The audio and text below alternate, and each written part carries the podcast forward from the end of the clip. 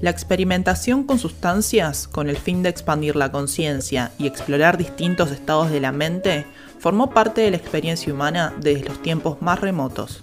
La clasificación de las drogas como legales o ilegales representa una ínfima porción de la historia de la humanidad y su relación con estos compuestos. El prohibicionismo y la guerra contra las drogas fracasaron. Desde el inicio de este combate hasta el presente, el número de consumidores aumentó año tras año. Lo único que consiguieron con esta política fue engordar los bolsillos de los narcotraficantes que especulan en un negocio sin control contra la salud de los consumidores. Y sobre todo, establecer un manto de oscuridad sobre estas prácticas. Somos Agostina Barco y David Nudelman. Desde Mundo Abierto Podcast nos proponemos hacer una exploración alrededor de las drogas, su composición, su historia y su cultura. Los invitamos a esta experiencia psicoactiva.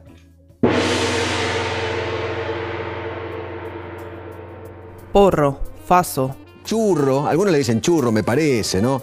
Charuto. Son todas las voces del ingenio popular para nombrar al cannabis. ¡Faso! Está hablando del... Esta planta contiene más de 100 sustancias llamadas cannabinoides. Entre ellas se destaca el tetrahidrocannabidol o THC, responsable de los efectos psicoactivos que le hicieron famosa. Aunque los científicos y los consumidores señalan que la cantidad de THC es importante, también lo es el equilibrio con otros cannabinoides, sobre todo con el cannabidiol o CBD, que genera somnolencia y relajación. Me siento tan feliz y como satisfecha conmigo misma. Esta relajación es obra del demonio, ¿eh? Menos mal que está prohibido. El cannabis agrupa tres subespecies que contienen diversas variedades según las características físicas de la planta y su efecto. Se dividen en sativas, índicas y ruderalis.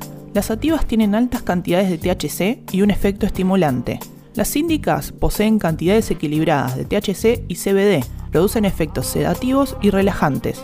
En las ruderalis la proporción de THC es baja y es alta en CBD, por lo que se considera la favorita para la producción de medicamentos sin los efectos colaterales de las sativas e índicas.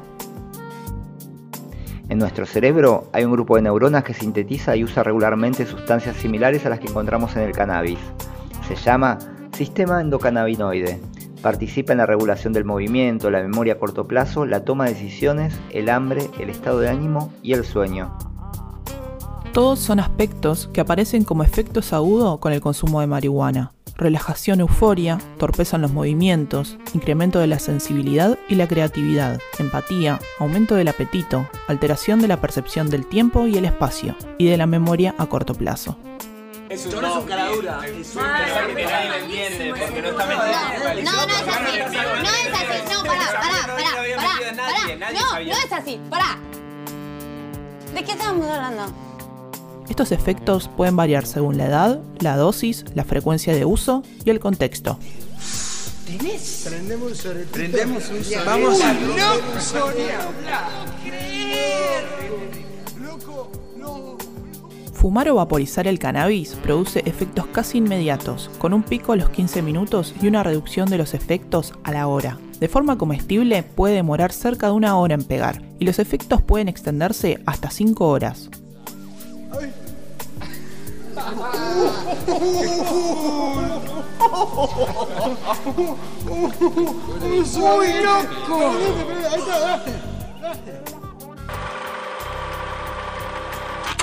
El uso humano del cannabis se remonta al año 6000 a.C.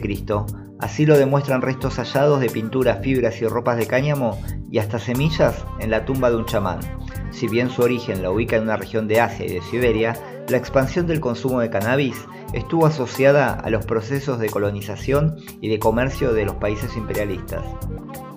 Por ejemplo, los esclavos anglosajones lo importaron al Brasil y trabajadores originarios de la India, llevados por Inglaterra para explotar la caña de azúcar, lo introdujeron en Jamaica. Su consumo creció más allá del territorio que le vio nacer hasta que el prohibicionismo y la guerra a las drogas se impuso en el mundo por diferentes motivaciones imperialistas, xenófobas y racistas.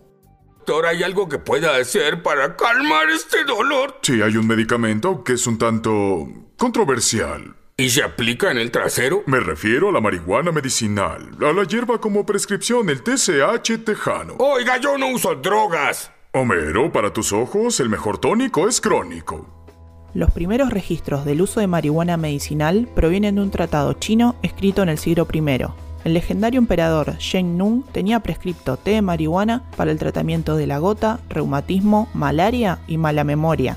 Sin embargo, el tratado advierte que el cáñamo tomado en exceso hace ver monstruos, pero si se usa a largo tiempo puede comunicar con los espíritus y aligerar el cuerpo.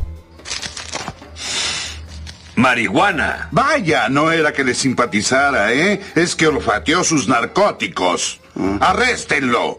Espere, jefe. Puede ser medicinal. Ciertas sectas hindúes utilizaron la marihuana para propósitos religiosos, rapidez mental, aumentar el deseo sexual y el alivio del estrés. Los médicos antiguos la recetaron para todo tipo de dolencias, desde el dolor de oído hasta para el parto. Los estudios actuales realizados con animales demostraron que el tratamiento con extractos purificados de THC y CBD, cuando se usan conjuntamente con radioterapia, aumentan la efectividad de la radiación en la destrucción del cáncer. Los científicos también están realizando ensayos con marihuana y sus extractos para tratar enfermedades y otros trastornos, tales como VIH-Sida, esclerosis múltiple, epilepsia refractaria, dolor y convulsiones. En todo el mundo, padres y madres de niñas con padecimientos tratables con aceite de cannabis se movilizaron por el derecho a acceder a estos tratamientos. En Argentina, la lucha de Mamá Cultiva y otras organizaciones impulsó la ley 27.350 de cannabis medicinal. Hace algunas semanas se reglamentó la ley que habilita el autocultivo para uso medicinal, terapéutico y paliativo. También el cultivo solidario con terceros que la necesiten y la venta de aceite de cannabis medicinal en las farmacias.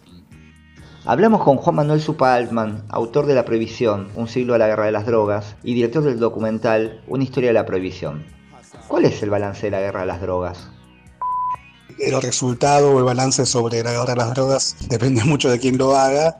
Sin dudas, para los usuarios de sustancias no significa ninguna ventaja ni en términos de sus libertades civiles ni en términos de, de su acceso al sistema de salud. Sin embargo, es una guerra de características tales que no necesita de victorias, en tanto está planteada como el eje del bien contra el mal y en esos términos es una batalla que siempre va a ser eterna y necesaria. Los resultados en términos de los daños materiales y de los derechos humanos han sido y son múltiples y también en términos de la soberanía, no solo en términos de la afectación de las propiedades del Estado o los recursos estratégicos, sino también en términos de las vinculaciones con sectores de la inteligencia, del aparato logístico y productivo militar eh, norteamericano que se sirve de la guerra de las drogas para multiplicar sus conexiones con las terminales locales del ejército, la gendarmería, la policía, las diferentes fuerzas represivas. Me parece que es un debate que eh, siempre se pone en términos de la cuestión de las libertades individuales, pero que es mucho más amplio y que quizás habría que verlo con una profundidad estratégica.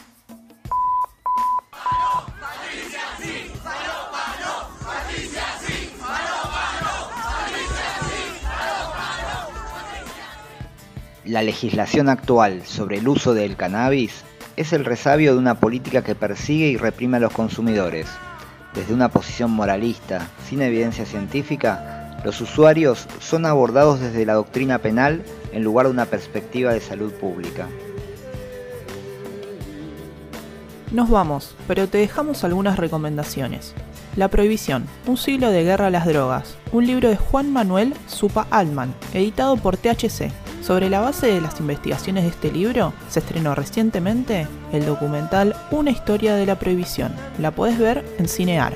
También te recomendamos el episodio de En pocas palabras, Marihuana, que lo puedes encontrar en Netflix, y la película Grass, The History of Marijuana, de 1999, de Ron Mann.